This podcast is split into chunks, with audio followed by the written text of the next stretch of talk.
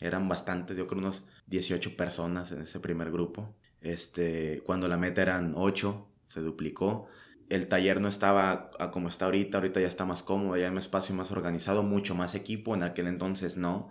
Me acuerdo que tenía una lona de Pro Control, una lona, no tenía logotipo que estemos afuera, etc. No, no había muchas cosas.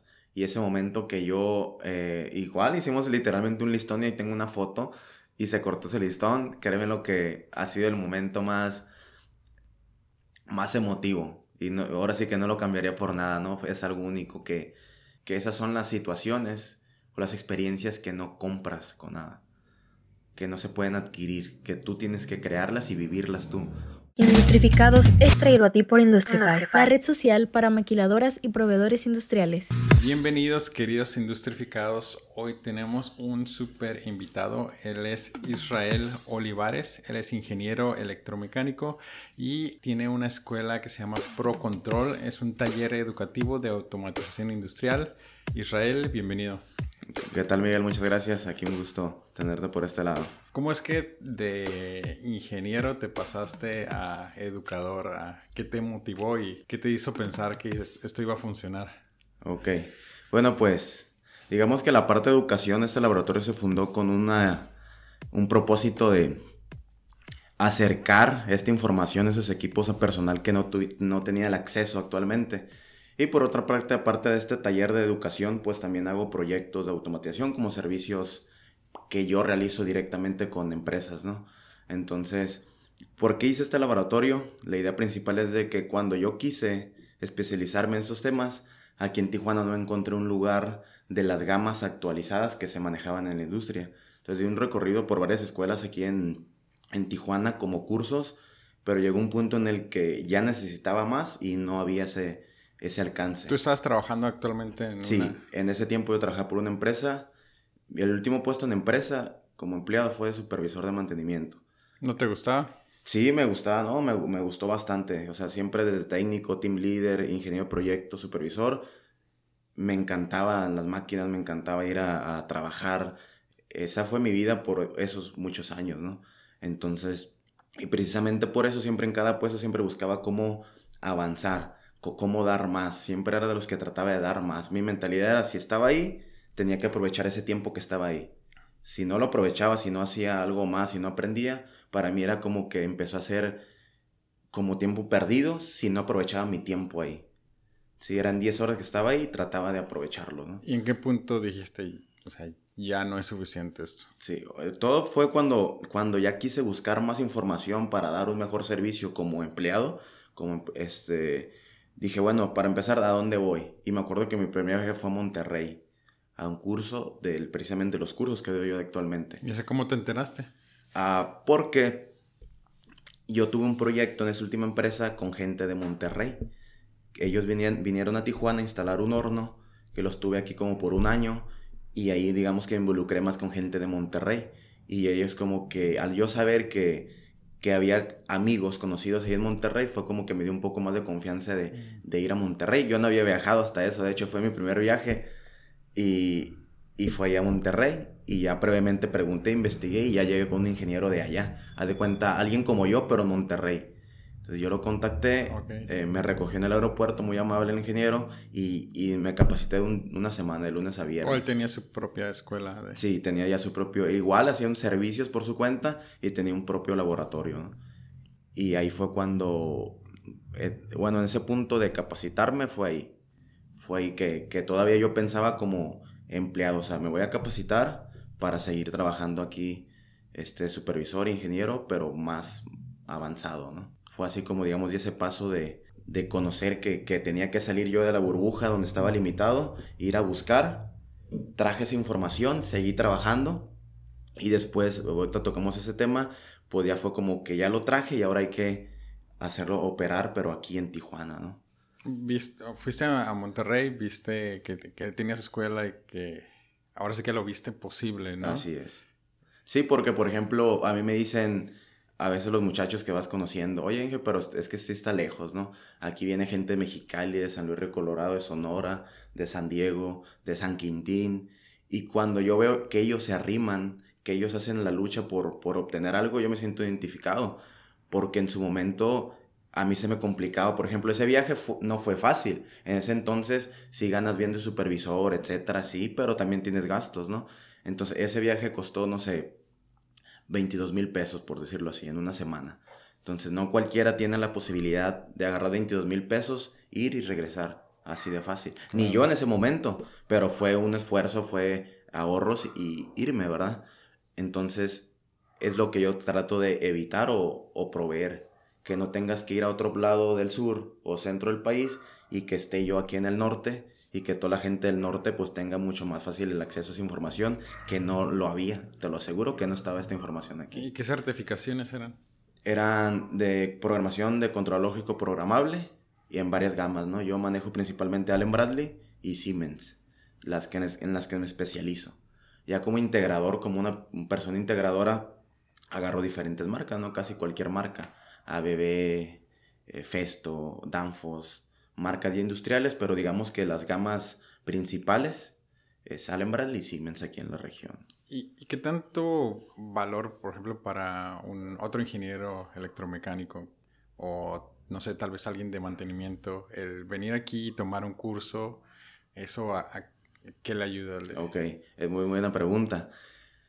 Regularmente, te voy a decir un ejemplo que, que, que es muy bueno las empresas ponen, se solicita técnico en mantenimiento, técnico electromecánico, regularmente técnico en mantenimiento.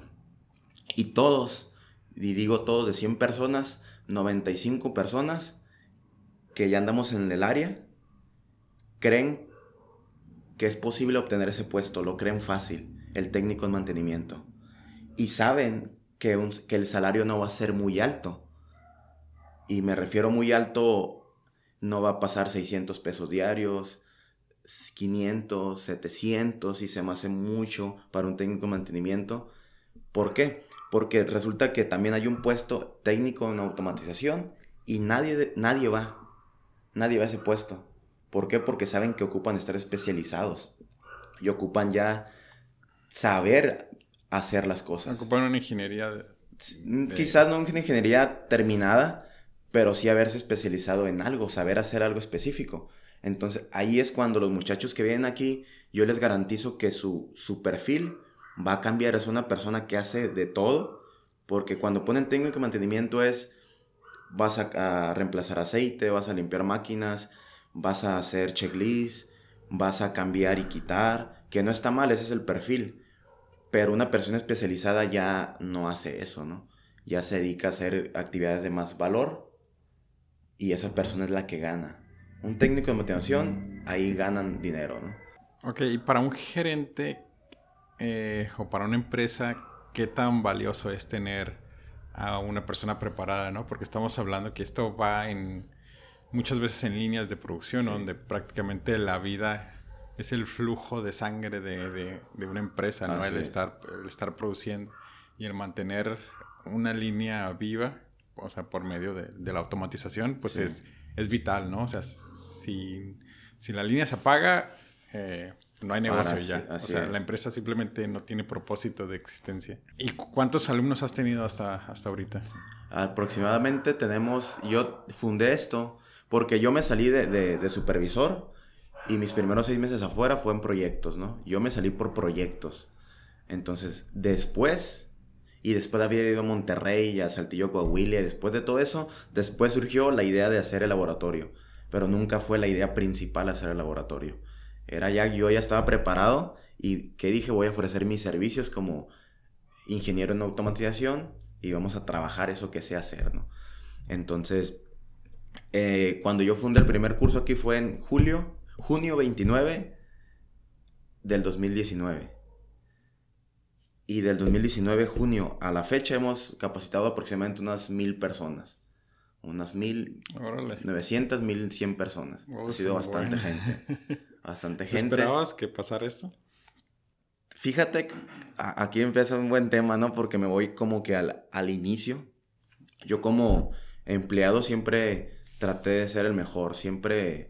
Eh, el mejor en mí, ¿verdad? siempre me exigía más y siempre quería dar resultados mejores. Y era mi zona de confort, o sea, yo ser supervisor, ser ingeniero, pues tú ya eres jefe, ya tienes ciertas, mm, preferencias, comodidades, etc.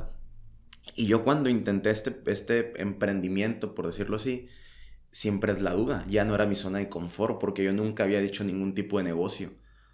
Yo había sido con una empresa y yo me vendía y te aseguro que voy y, trato de venderme en un buen puesto y, y, creo que me sé vender personalmente, ¿no? Como, como eh, especialista. Pero ya a la hora de hacer un negocio, de atreverte a ofrecer algo y ver si va a funcionar o no, eso está bien interesante. y, y no, pues no sabía que iba a impactar tanto. Si me siguen, por ejemplo, mi mayor red es Facebook. En la página de Facebook y nunca pensé que iba a impactar tanto. O sea, siempre tuve fe y nunca he dudado de mí, siempre tuve seguridad, pero no sabía cuánta gente había. O sea, no tenía idea de cuánta gente pudiera estar interesada. Y decía, bueno, pues si, algún grupo, 15 personas, después para juntar 15, ¿dónde? O sea, ¿dónde va a salir? No, y me di cuenta que no, que hay muchísima gente interesada, que, que una persona bajo recomendación invita a otra y otra, y esto... Una bola de nieve. Sí, nunca se acaba desde el primer día desde el primer curso fue pues un éxito, ¿no? La diferente, otra ventaja que como había tenido siempre puestos de liderazgo, pues la gente ya me ubicaba. Entonces, si te ubican por ser buen jefe, por ser buen líder, la gente te apoya y dice, bueno, si yo quería ser como él o, aquí me enseñaba, pues ahora quiero su servicio. Y fue así como eso fue un... Yo creo que no hubiera sido tan conocido si yo no hubiera tenido puesto de liderazgo en mi carrera profesional. Qué padre. ¿Y qué ha sido ahorita lo más difícil? Lo más difícil es como entrar a la parte financiera. Como ingeniero, no tienes, no nos enseñan mucho la parte financiera, la venta, el negocio, el hecho de cotizar y, ponerte valor a tu servicio. Eso es lo que más se me... Ahorita ya podía agarrar una experiencia, ya son casi tres años, pero esa fue la parte más difícil porque si a mí me poniese una máquina, a mí nadie me hable y yo soluciono el problema con la máquina, ¿no? Pero ya a la hora de, vender ese servicio, de decir, sabes que yo sé hacer esto y que me digan, bueno, pues vamos a negociar cuánto sale tu hora, el servicio, esa parte de administración del tiempo, de, esa, de hecho esa materia sí existe, ¿no? Administración del tiempo en mi carrera, pero la parte financiera, la parte del negocio ha sido la parte que me ha tocado trabajar más porque no estaba acostumbrado a eso. No tenemos la materia de negociación. Ajá, exacto. y esa, eso es lo que he aprendido y de lo más rescatable como, como este, microempresario, emprendedor, esa es la parte más dura que yo he tenido, ¿no? Cómo, cómo hacer que esa, esa, esa parte, esa sección trabaje bien, ¿no? Esa labor de venta, la labor financiera ¿Tienes alguna historia que te haya, te haya marcado o, se te haya quedado de alguno de tus alumnos que después del curso? Sí, hay, bastantes. Por ejemplo, aquí en Tijuana viene mucha gente como del sur, del sur del país. Muchachos que vienen, que entran a trabajar aquí pues para prosperar, ¿no? Entonces ha, habido muchachos eh, que estando operadores, entran, yo tengo diferentes gamas de servicios en cursos y entran pues de lo más básico y, los voy encaminando a los niveles, ¿no?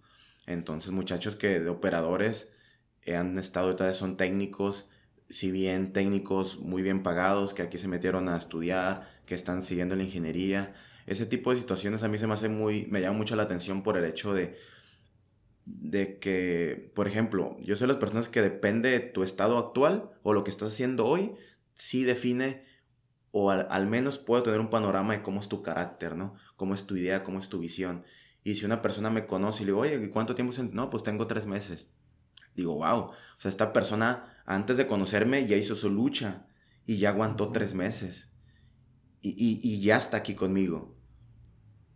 Esa, y, no nada más, no me, no me mandó mensaje desde, desde Veracruz y me, oye, Inge, y si voy, y si cree que tenga trabajo, y si cree que, no sé. Para un poquito de contexto, te estás diciendo que son, o sea, son personas que vienen como de familias muy humildes y apenas acaban de terminar como la carrera Así y es. vienen, inician aquí Tijuana. Y hacen su lucha, y hacen su lucha y, ver el proceso de su lucha que, que la van ganando, que van avanzando.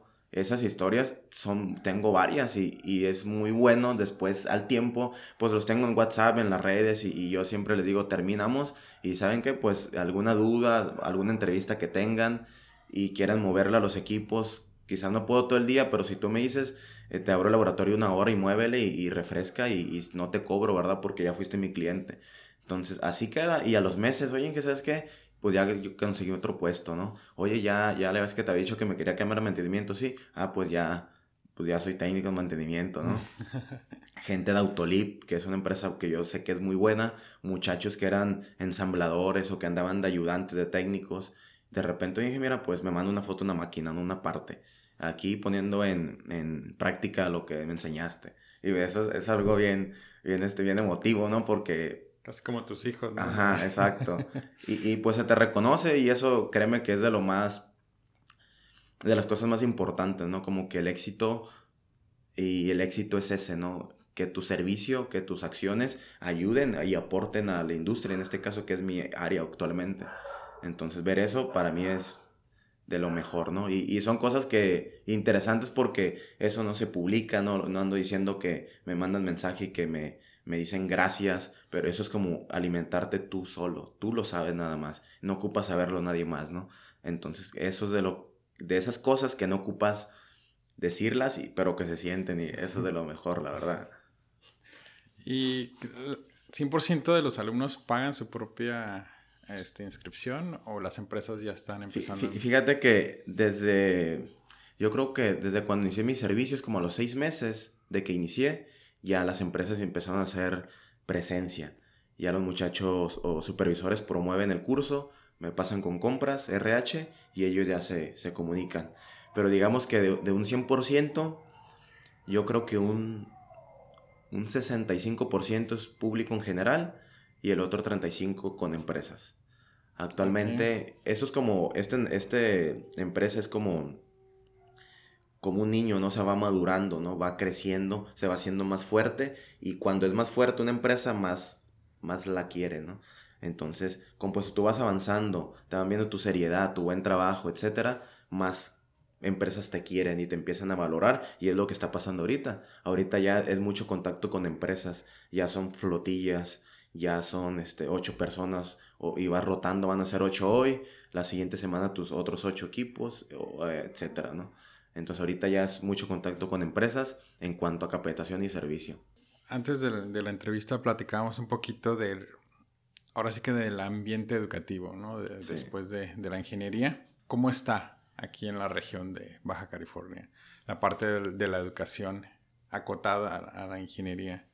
Fíjate que en la parte técnica que yo 100% pues lo, lo viví, a mí me gustaría, por ejemplo, uno escucha noticias, etcétera, que tal presupuesto para cierta universidad, ¿no? Para cierta prepa.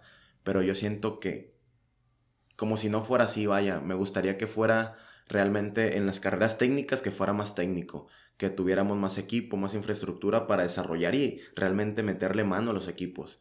Entonces, si en mi grupo, de, cuando estuve en la universidad, era un PLC para 15 personas, eso no ayuda mucho, ¿no? Sí, bueno, en la mía había cuatro, pero... Sí, para 40 personas. Exacto, exacto. Entonces, si uno que está diario y horas con tres PLCs para mí solo, cuatro, cinco, es cuestión de meses, meses, meses, meses para que aprendas realmente a hacer algo. Ahora imagínate con recursos limitados. para los que no saben qué es un PLC, es un control lógico programable, es prácticamente una... En las escuelas ponen un tablero, este, si están viendo el video es como un tablero que está en la pared donde se simula lo que es como una, una línea. Una, una, línea, un proceso, una máquina. Así es el cerebro del, del equipo, ¿no? El cerebro del equipo. Y entonces, ¿por qué crees que no haya más eh, talleres o escuelas como la tuya? Yo pienso que, para empezar, incluso en las escuelas, en las escuelas universidades ya grandísimas que conocemos, yo pienso que muchas veces el personal a cargo de esos laboratorios, de esas carreras, no precisamente ha vivido la vida de, de campo. No, quizás no ha estado en empresas, quizás no ha estado en contacto directo con la máquina, no conoce específicamente las partes que se usa aquí, o sea, no está empapado de la vida real del industrial. Entonces, al no estar empapado, pues quizás no sepa por, por dónde orientar a los muchachos, qué es lo que se ocupa, qué es lo que actualmente se usa. Yo pienso que esa parte quizás falte, ¿no? Dejar un poquito la parte administrativa o una persona 100% administrativa y meter a alguien un poco más técnico, un ingeniero que haya vivido la parte de, de lo industrial para saber, es como actualizarte como cualquier cosa, ¿qué se está moviendo ahora? ¿Qué alcance? El control, un gabinete de control de una máquina que se hacía en los 90 no es nada similar a lo que está actualmente. Actualmente ya hay HMIs, ya pantallas, sistemas de visión, cosas que te muestren como gráficos y antes no se usaba nada de eso, antes eran puros botones y, y LEDs o focos, ¿no? Entonces ya, eh, si la escuela se quedó en esa idea, pues imagínate. Sí. O sea, estamos atrás 20, 30 años, ¿no? Sí, de hecho me acuerdo cuando estaba Sony, todavía yo estaba en la universidad y un compañero estaba trabajando ahí y estaban haciendo las televisiones, uh, las primeras televisiones creo que eran de plasma, las, las que eran planas, sí. pero usaban un, un prisma interior en el, cual, pues la tecnología ahorita ya, ya no se usa para las televisiones, ¿no? Pero en sí en la universidad es difícil que ahora sí que los maestros estén como en el estado del arte del conocimiento de la ingeniería y más si son de tiempo completo, ¿no? Sí. Pero si te dan como buenas bases de circuitos integrados, de buenas bases de, de PLC, pues ellos ya saben que en cuanto tú ya tengas unos cuantos meses trabajando en la maquila, ya tu conocimiento... va, a crecer, de ahí va a partir. va, a crecer un montón, ¿no? Y la, ahora sí que, como decían en mis tiempos, el que te da el título de ingeniería es la, es la empresa, no es, exacto. No es la, universidad. Pero sin embargo, este, aún no le, no le demerita ni le quita ah, ningún valor a, la, a la universidad. Pero es muy importante que una vez que entremos a, una empresa, enfocarnos el 90% a, aprender, a pegarte con el, con el senior, con el, con el que sabe, pero con cursos extra, ahí es donde se dispara tu conocimiento, ¿no? Donde no es lo mismo estar este, ocho horas y aprendes la mitad del, del tiempo viendo errores y destruyendo equipo, mm. a, que vas a tomar un curso y ahí ves las buenas y malas prácticas y, Exacto. y esta persona que ahora sí que le dedica 100% a la, a la educación y aparte todavía sigues trabajando en, en eso, ¿no? Es, no es como que estás de 100%, como, como educador. Ah, sí. ¿Tú te consideras maestro? No, no, yo, yo, y de hecho no lo digo por, lo digo dándole su mérito a, un maestro, no soy maestro como tal que, que estudia para, para educar. Ajá, mi respeto si eso está bien, ¿no? Entonces, no, yo no me considero maestro. Siempre digo instructor es mi flyer, información. Eh, pongo pues que soy ingeniero en mi currículum, pero como tal instructor. Instructor, una persona de campo, un ingeniero de campo, que aunque ahorita estoy aquí en la oficina a gusto, pues dio mis años y hasta la fecha, si ahorita me hablan, yo voy a empresa y yo me ensucio y yo sé meter las manos porque es lo que yo viví, lo que a mí me gusta, ¿no? Entonces yo soy un ingeniero que te enseña lo que él ha aprendido y obviamente no tiene que evolucionar y ver de qué forma te explico para que entiendas, ¿verdad? Pero no, instructor y ingeniero 100% y maestro, no, no soy maestro. Oye, pues está súper bien el, también el modelo de negocio porque vas a una empresa, este, pues cobras por, tus servicios y no sé, supongo que les dices que también este, das, curso y dicen, no, pues nos ahorramos la avenida de... Decir el servicio, ¿no? Que es más caro, mucho más caro, ¿no? Y, con, ajá, llevo a, mis muchachos y ya ellos ya tienen, ya tengo algo interno y algo que puedo tener como de manera más, más instantánea. Así es. Ahí les hablo a las 3 de la mañana para que reparen. Sí, de, hecho, es, eh, como tú dices, es una buena idea de negocio porque aquí vienen ingenieros, técnicos, supervisores, hasta he tenido gerentes. Entonces, con la idea, ellos vienen, ven el servicio, les gusta y ellos mismos son los que me metan en sus empresas a trabajar, ¿no? Me invitan a proyectos, me mandan a, cuadrillas de mantenimiento, entonces, y eso está excelente, por la misma, mis mismos clientes me arriman para, para las empresas, ¿no? Yo, fíjate, bien o mal, yo nunca he mandado un correo ofreciendo mi servicio a una empresa como tal. O sea, yo nunca agarro a Coca-Cola y mandarle un correo a Coca-Cola. Eh, yo servicio de automatización y capacitación. Nunca yo he hecho eso. Entonces, la gente sola me ha llevado ese camino. O sea, no he tenido que hacer ese tipo de marketing directo con empresas, no. Lo ha hecho por control, el laboratorio, ellos solos me llevan. Y creo que es algo interesante porque en otros negocios uno, oye, toca puertas, ¿no? El, toca puertas, el toca puertas está bien, pero mi, idea de negocio no lo requiere. yo publico y es algo que dejo que, que, opere, ¿no? Que trabaje. Y así me han conocido. A ver, uh, vamos a tocar un poquito el tema laboral. Por ejemplo, tú estás enfocado en la parte de mantenimiento de automatización. Así es. Pero también se manejan otros tipos de mantenimiento en, la maquila. Este, ¿Tienes como en la mente ahorita cuáles, cuáles son? Fíjate, yo por ejemplo, el principal servicio que doy así como, como ingeniero directo con empresa es troubleshooting, solución de problemas del momento, ¿no? Ya a la máquina, nadie, nadie sabe y hay que solucionarlo porque falta de especialistas en, las plantas. Es el primer servicio. El segundo servicio que doy es el preventivo, mantenimiento preventivo. Ya tiene una idea de qué es el mantenimiento, de que hay que vaya a mantener el equipo en buen estado, hay que cotizar partes, hay que actualizar eh, controladores, pantallas, algo. O sea, allá hay una mejora y mantenimiento preventivo es el segundo que yo doy. En cual no me meto hasta ahorita, por ejemplo, es el predictivo, como termografía, análisis de vibraciones. Igual, eso es muy, bonito ese oficio, pero son trabajos ya otra especialidad a la que no, no pertenezco, ¿no? Que, que no es la idea entrar hasta el momento. Otro de los servicios es el actualmente el que traigo de integrar torres de enfriamiento de mi empresa, ¿no? obviamente eso va a ser una integración porque voy a comprar variador de frecuencia ABB, eh, los abanicos de tal marca, pero yo voy a ser el que va a integrar y te voy a vender el equipo funcional de acuerdo a tus requerimientos. No suena barato eso. No suena para nada barato. Entonces, y, y ahí es como que esa parte a la que estoy ingresando, que es ser proveedor. Aquí hay dos cosas, Miguel. A mí me interesa nunca perder la esencia que soy ingeniero de campo, con un ingeniero que se la pasa en la industria, que provee la industria, ¿no? Entonces, el laboratorio es muy bueno y es un, cimiento buenísimo para la empresa, pero que nunca quiero que se pierda la esencia de que eh, eh, el fundador de Procontrol es un ingeniero que realmente conoce la industria y que se mantiene activamente técnico en la vida real dura. ¿Lo dices porque has visto...? Sí, he visto... Imagínate que te enseña a ser millonario alguien que no es millonario no, no tiene... Eso no pasa, ¿no? Ajá, no, pasa. Exacto, entonces, ¿cómo, ¿cómo yo voy a enseñar y proponerle a la persona que viene a mi servicio y decirle, aprende, porque te va a cambiar la vida? Y dice, oye, ingeniero, pero usted, ¿cuándo le ha cambiado la vida? Ah, sí es cierto, ¿ah? Entonces, tengo que ofrecer algo, algo que sea verdad, ¿no?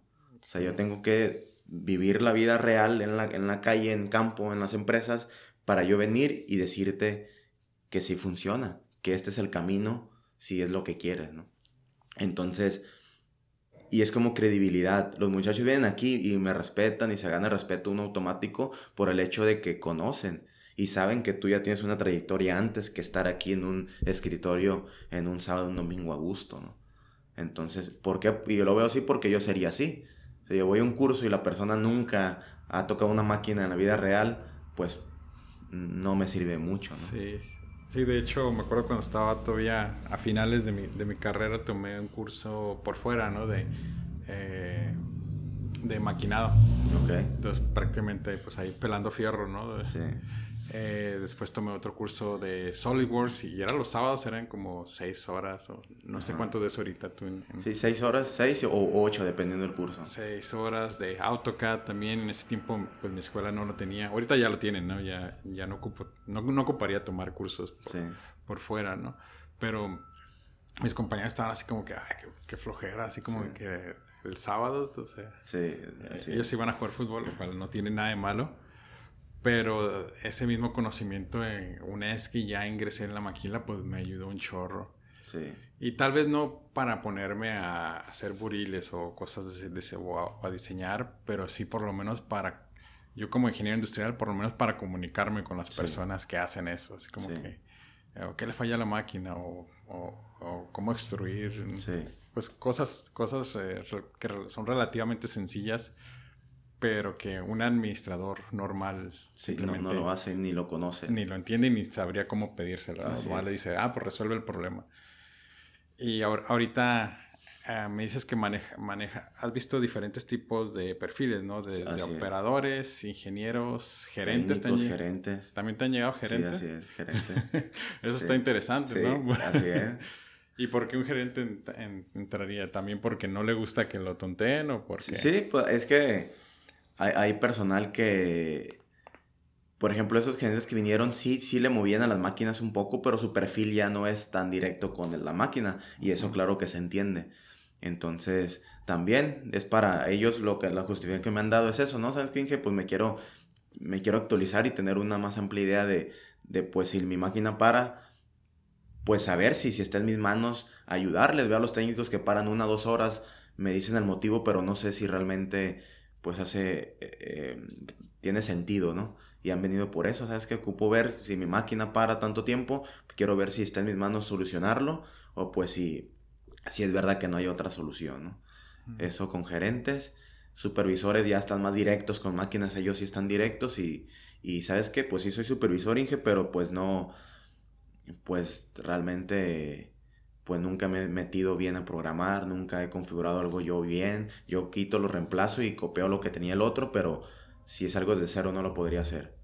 Entonces ellos ya de, de supervisores desde abajo, ya así es como que muy directo máquina, ¿no?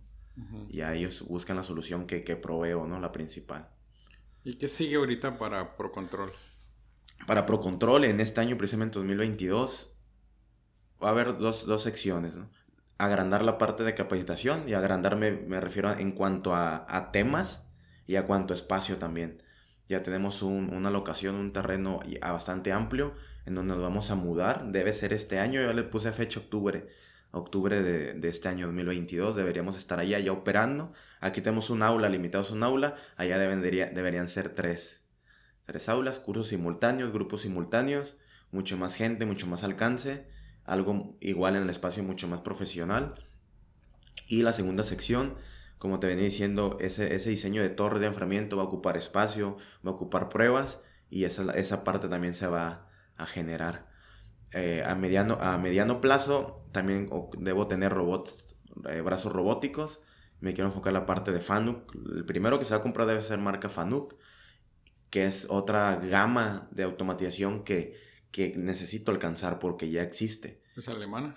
Esa es, es, asiática, me parece. Ah, o sea, sí, es asiática. Y es muy popular en la región. Eh, y en México creo que es de lo principal. Y en Estados Unidos yo creo que también la número uno o dos por ahí. En donde yo trabajé, usaban esa, esa marca. Entonces aprendí a operarlos, etcétera. Y veo que es una gama, una marca que se usa bastante. Entonces ese es el panorama a mediano plazo de ProControl. Mejor espacio en capacitación, más calidad, más equipo, la parte de desarrollo de proyectos y la parte de, meter más equipo, en ese caso un Fanuc, y lo menciono porque es como que otro cuadrito de, este rompecabezas muy importante, no es un equipo simple, es algo que abre muchas puertas, ¿no? O sea, es algo que, abre bastante el panorama de, de capacitación. ¿Qué sigue para Israel? Actualmente, fíjate que yo detuve, cuando yo hice este día de negocio, empecé a estudiar una maestría en CETIS, Universidad de Ingeniería e Innovación, y la especialidad de eh, automatización precisamente informática se, llama.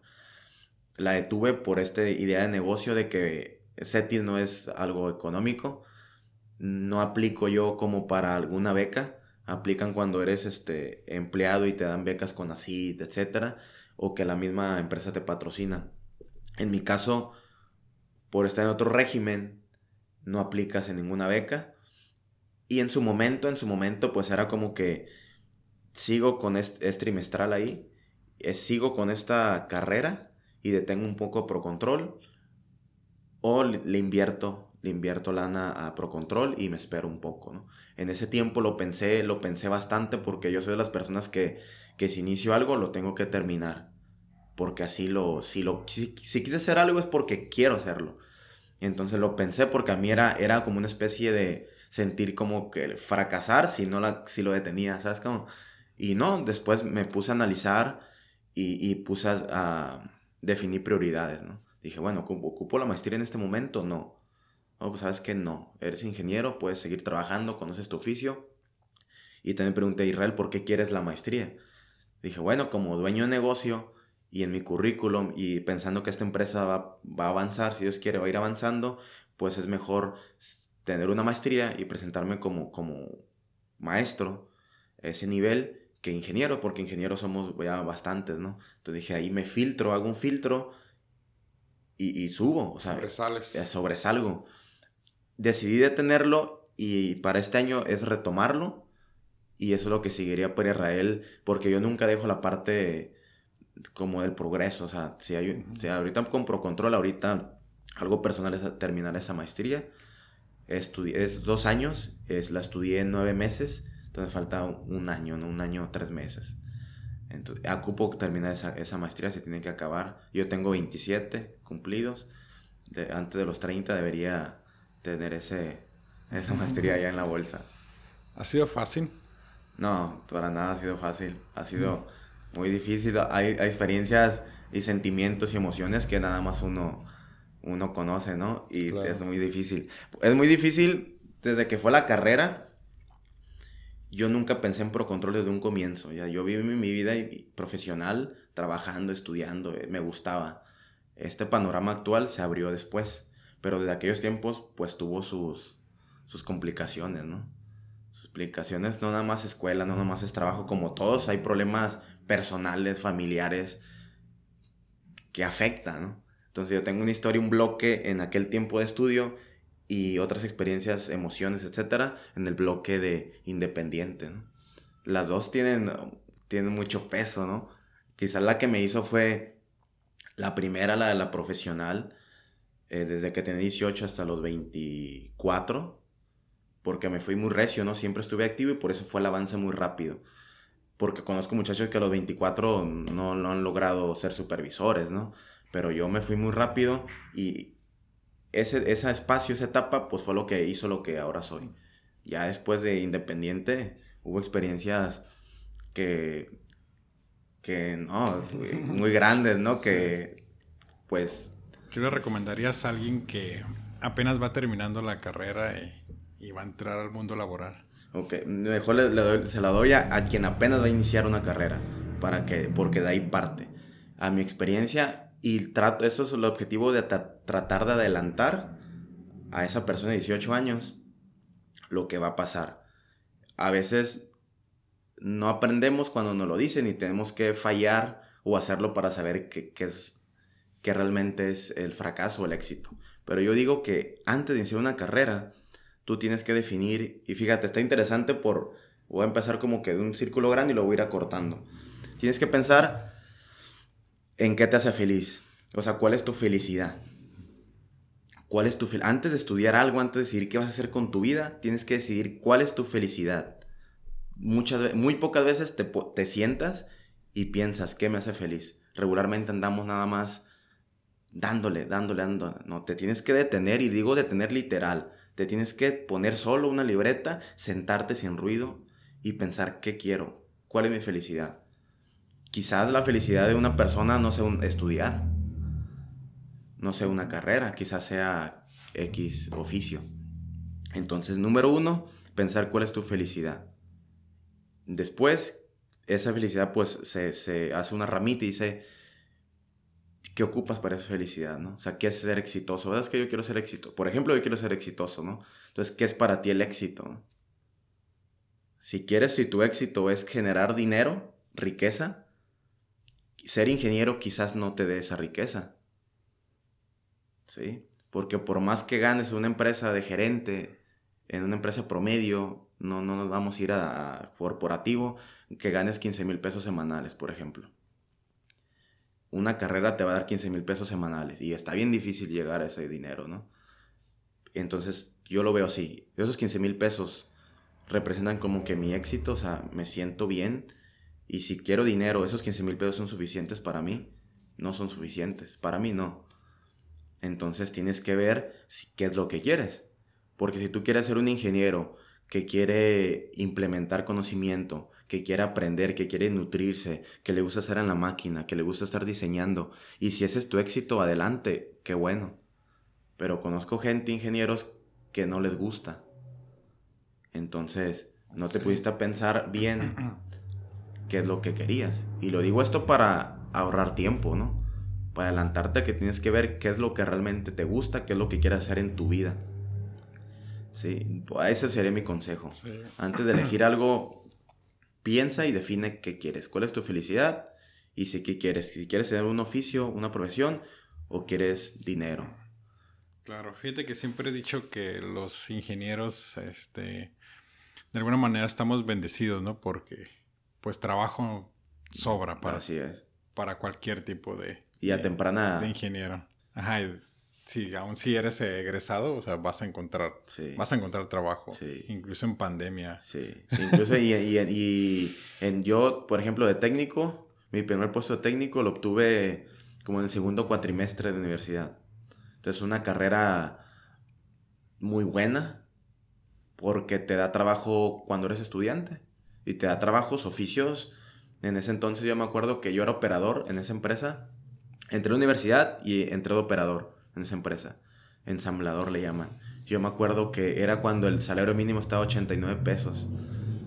89 pesos. Yo me acuerdo que ganaba como 800 pesos a la semana. Mm. Porque te fijas, los progresos de, salario mínimo fue de unos años para acá.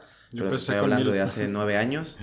89 pesos diarios, yo rayaba como 800 pesos y cobraba como 550, porque llegaba y checaba para comer cuando llegaba y para desayunar cuando salía. Entonces se me descontaba, ¿no? Entonces yo ganaba con 550 pesos semanales. Entonces, es este, cuando yo fui técnico en esa misma empresa como el segundo cuatrimestre, yo de ganar ese dinero gané 2.200 pesos. Fue mi primer salario, ¿no? Y imagínate a los 19 años, ganar 2.200 pesos y en aquel tiempo... Pues ya es un montón. Sí, fue un montón. Me acuerdo que de ese me cambiaron a 340 pesos diarios. Y, y, fue bastante el cambio. Y me empecé a aliviar y me empecé a invertir a mi persona, ¿no? Entonces, es una carrera muy buena y a favor de ingeniería yo lo recomiendo 100%, ¿no? Entonces, ¿por qué? Porque yo antes de ser ingeniero yo quería ser doctor yo quería ser doctor, entonces por algún otro motivo no, no entré a esa carrera y tengo un amigo que es doctor y nunca ha podido trabajar hasta, hasta miré que hace una semana se graduó y todo. Y digo, ahora qué bueno, pero pues ya tenemos 27 años. Sí. Entonces... Son como 10 años para medicina. Así es. Entonces, por ejemplo, hay parte, hace sentido mi, mi teoría de, de que definas qué quieres, ¿no? Claro. Ahora estripas máquinas, ¿no? Ándale, sí, ahora a, desarmarles y armarlas, ¿no? Israel, pues llegamos a la sección de preguntas concretas. La pregunta es concreta, pero te puedes explayar hasta donde gustes. Dale. Primera pregunta, ¿tu comida favorita? Mi comida favorita, la pechuga, pechuga de pollo. ¿Así? Sí, así, así, a la plancha. A mí me gusta, ahorita me he metido en este rollo del gimnasio, de ponerme en forma y, por ejemplo, la pechuga de pollo para mí. Y siempre, independientemente de eso, la pechuga hacia la plancha. Por mí, no soy muy exigente en ese aspecto, ¿no? Así. La mejor bebida. La mejor bebida, me gusta mucho la sangría. Sangría preparada. Ajá, una sangría, un traguito, sí. El mejor libro. El mejor libro tengo uno de, de un libro de Piense y llega a ser rico. Ese me gustó bastante. Napoleon Hill, muy famoso. Así es. Y hay otra que se llama Escuela de Negocios, no recuerdo el autor. Y ese se me hizo interesante porque, ah, pues con, con, con, la gente que tengo en mi error muy cercana, pues me gusta compartirle ideas, ¿no? Como, oye, ¿sabes qué pienso hacer esto? Y, oye, este, ¿qué idea tienes de esto? Siempre surgen ideas que me gusta compartirlas. Y se me hizo bien curioso porque yo no soy una persona que lea mucho, o sea, libros como de me empecé a leer, de hecho mis libros son financieros, por lo que te digo que era como mi punto débil. Yo no leo telenovelas y cosas así, yo leo temas financieros. Y, y cuando leí ese libro, La Escuela de Negocios, estuve interesante porque te lo juro que palabras que yo había dicho, compartido a X persona, estaba escrito ahí. cuando, o sea, yo nunca lo había leído. Y a lo mejor es algo simple, pero sí me impactó porque dije, no estoy equivocado, o sea, lo que yo a mí me ha nacido pensar solo, alguien más ya lo pensó y alguien más corrobora que, que es correcto. Claro. Y esa escuela de negocios me gustó porque ahí mire textos, párrafos completos que hace cuenta que yo los había escrito, te lo juro. y a ese libro me quedó y, lo compartí a esa persona, no, mira, este, lo que te dije. Qué casualidad, ¿no? O sea, qué, qué, qué bueno, ¿no? Que esto es allá. Así es. sí, así es. el mejor momento. El mejor momento cuando fundé aquí. Cuando fundé aquí el laboratorio. Independientemente sobresale de cuando me gradué, sobresale a cuando tuve un puesto de trabajo bueno. El momento que yo hice algo por mi cuenta, porque la vida que vivo ahora es la de emprendedor, empresario y es la que con la que me quedo definitivamente. Ese momento en el que estaba, estaba, yo vivo con mi mamá, ¿no? Estoy muy cercano a ella, estaba mi mamá, estaba el equipo, que, el grupo que, que llegó, eran bastantes, yo creo unos 18 personas en ese primer grupo. Este, cuando la meta eran 8, se duplicó. El taller no estaba como está ahorita, ahorita ya está más cómodo, ya hay un espacio más organizado, mucho más equipo, en aquel entonces no. Me acuerdo que tenía una lona de ProControl, una lona, no tenía el logotipo que estemos afuera, etcétera no, había muchas cosas. Y ese momento que yo, eh, igual hicimos literalmente un listón y ahí tengo una foto y se cortó ese listón, créeme lo que ha sido el momento más, más emotivo. Y ahora sí que no lo cambiaría por nada, ¿no? Es algo único que hace poco compartí una publicación en mi Facebook personal diciendo como que, este, que esas son las situaciones o las experiencias que no compras con nada que no se pueden adquirir, que tú tienes que crearlas y vivirlas tú. O sea, nadie me quita eso. Y nadie podría, nadie va a sentir lo que yo sentí en ese momento, ¿no? Entonces yo pienso que esas son las cosas de valor invaluables, de hecho invaluables, que uno se quede y que, y como te comentaba hace rato, ahorita lo comparto y, y me siento bien compartiéndolo, pero son cosas que solamente tú te quedas, ¿no? Si tú no me preguntas, yo no lo digo pero ese momento. El mejor momento fue ese. No ha habido no, no, no ha sido cuando me han pagado un buen proyecto, no ha sido cuando me gradué, eh, no ha sido cuando estaba solo en la empresa y, pensando qué iba a ser.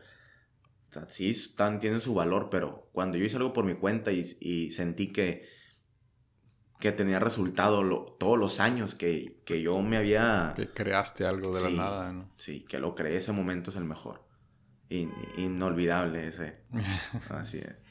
Ah, bueno, tal vez la siguiente pregunta ya no tenga sentido, pero si pudieras regresar al momento en que terminaste la preparatoria, ¿qué decisiones cambiarías? Muy buena pregunta. Pues fíjate, quizás, quizás me, escucharé, no quiero que suene como que arrogante o algo así, pero cambiaré muy pocas cosas porque siento que el tiempo hasta ahorita, hasta mis 27, ha sido muy apretado y ha sido muy bien aprovechado. No, no, nunca dejé un espacio que yo diga, ah, ese espacio estuvo de Oki, o lo perdí. No, no lo siento así. Y me gusta la vida que, vivo, que me tocó vivir, porque le he buscado a, mi manera, ¿no? Con mis propios medios. He tenido apoyo familiar, apoyo, ¿no? No, no apoyo económico, no, no somos de familia adinerada, etcétera entonces, tomando en vida, tomando en cuenta que hubieran sido las mismas circunstancias, la verdad, no, no cambiaría, ahora sí que no, lo, no cambiaría nada, porque cada situación me ha hecho lo que, lo que ahora soy. Entonces, sinceramente, no cambiaría nada porque todo eso que hice, esas fallas, aciertos, fueron muy apretados, muy juntos. Y, y sin eso, no pensaría como ahora pienso. Definitivamente, te lo digo sincero, no, no cambiaría incluso los errores que he cometido, sé que los agarré y le di, le di un giro y los agarré positivo. Y hay errores que no cometería, pero que sí debieron pasar para yo pensar ahora así. Qué padre. La mejor compra con, eh, con 100 dólares o menos. La mejor compra. Pues ahora sí que yo creo que un libro, un libro, un libro que no le puedes sacar mucho más, ¿no? O sea, tú inviertes en tu mente y no tiene fin no tiene fin. un libro definitivamente. Económico, invaluable. O sea, te están dando... Por ahí hay un dicho... Y yo me meto estas ideas y, y yo quiero decir que todo es un proceso y quien haya vivido este tipo de vida es un proceso.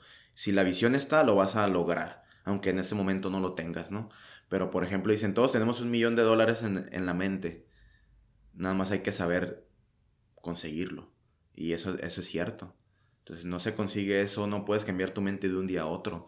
Es meses, años, años, años buscando una fórmula de cómo generarlo, ¿no? Sí, dicen que leer un libro es como vivir otra vida, ¿no? Sí, así es. Eso, eso 100% razón. Y, y, te digo, uno tiene que ir entrenando, entrenando la mente. Eso es un entrenamiento, no lo veo de otra forma. La peor compra, no hay límite de precio. La peor compra, yo dije a lo mejor la, la, la peor inversión. O sea, yo, yo, hice una inversión mala una vez y bueno, salí perdiendo dinero. ¿Se puede saber qué era? Eh, fue un negocio, fue un negocio, fue un servicio mal calculado mío y perdí dinero. Y fueron de mis primeros, de mis primeros negocios. Entonces ahorita lo justifico porque fueron mis primeros negocios. Te comentaba al comienzo que la parte financiera era, era un, un punto débil. Y salí perdiendo dinero, pero me aliviané pensando en el que, bueno, me costó decir, ¿no? Me costó 50 mil pesos saber que eso no lo tengo que hacer. o sea, es una lección muy cara, ¿verdad? No se olvida, ¿no? Pero, pero yo lo veo así, o sea, siempre tienes que ver como que la parte positiva y quizás sea una frase ya muy usada, pero es que yo corroboro que es verdad, ¿sí? Este, yo lo veo así. Me costó tanto dinero saber que no tenía que hacer eso. Claro. Y, y simplemente no, pues no meterte mucho en eso, obviamente hay una realidad y hay que ver en qué fallaste, pero igual, no, no meterte tanto en eso, no quebrarte tanto la cabeza, ya pasó, tiene solución, sí, adelante. Te créeme que no, lo no, no volvió a fallar, eso te lo aseguro, sí. Última pregunta, si pudieras enviarle un mensaje de WhatsApp a todo México, ¿qué diría? Fíjate que, bueno, tengo que hacer un poco de contexto para eso y es como... Sí, puedes escoger el público, ¿eh? No sí. necesariamente a todo México. No, puede ser, de hecho el mensaje va para todas personas, ¿no? Y yo pienso que va pegado. Sí, está interesante porque me gusta hablar de esos temas porque yo encuentro más que lo físico, más que una laptop, más que una máquina. Yo he desarrollado como que mi, mi, mi cerebro, mi modo de ver las cosas a, a un... A, algo más a fondo, ¿no? Que es como tu persona. ¿sí? Lo que tú eres, lo que tú sientes, lo que quieres, lo que deseas, cómo visualizas tu vida, etcétera y yo sería como que algo pegada a la felicidad, ¿no? Hasta ese punto llego de, de busca tu felicidad, piensa, y dijera, porque yo soy muy así de, de, oye, oye, piensa lo que quieres hacer. Literalmente párate un segundo y piénsalo. Entonces yo dijera como que definas tu felicidad en este momento.